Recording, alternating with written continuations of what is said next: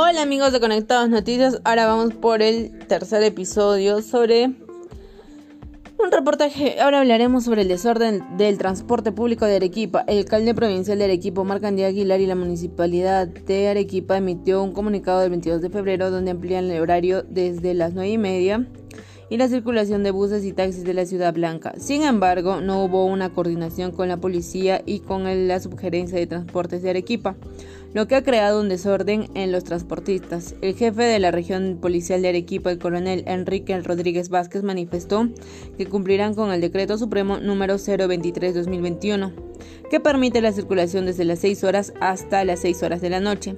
De esta forma, la policía no captará los cambios del comunicado emitido por la Municipalidad de Arequipa. Nosotros nos vamos a basar en el Decreto Supremo 023, que indica claramente cuáles son los vehículos autorizados para el tránsito en horas no permitidas. Hemos observado que efectivamente hay un comunicado y lo único que pedimos a los conductores es que tienen que enmarcarse al Decreto Supremo y nosotros a los a las 18 horas estábamos cumpliendo con la demanda del decreto supremo y que se encontrará en los vehículos que no tengan autorización que corresponde serán infraccionados, declaró el coronel Enrique Rodríguez. Ante esta situación, la Municipalidad de Arequipa publicó el decreto de alcaldía, el número 02-2021, el martes 23 de febrero a horas de la tarde. Según el decreto de la alcaldía, la circulación de transporte público estaría permitido desde las 4 y media hasta las 9 horas y media. Agrega la circulación en toque de queda y estará destinada a pasajeros que efectúan labores esenciales como el abastecimiento de alimentos, salud, medicinas y continuidad de los servicios.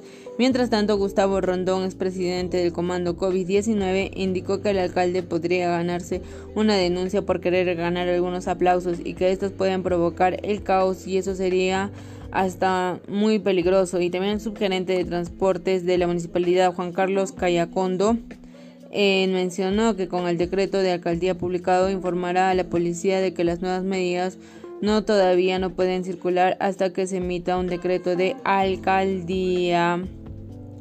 Y el decreto de la alcaldía también trataría eh, de cambiar el decreto supremo y varios ciudadanos y conductores se mostraron sorprendidos y confundidos sobre las restricciones del transporte público en Arequipa. Aún no hay una coordinación entre la policía, la municipalidad y la subgerencia de transportes de Arequipa. Recuerde que el decreto supremo número 023-2021 permite la circulación de 6 horas hasta 6 horas además que debe cumplir con las medidas de bioseguridad. La policía rige el decreto supremo y no a la alcaldía. De otro lado, la circulación de taxis se mantiene la autorización durante 24 horas. Los choferes deberían contar con la documentación correspondiente y los pasajeros solo podrán movilizarse para realizar las actividades esenciales.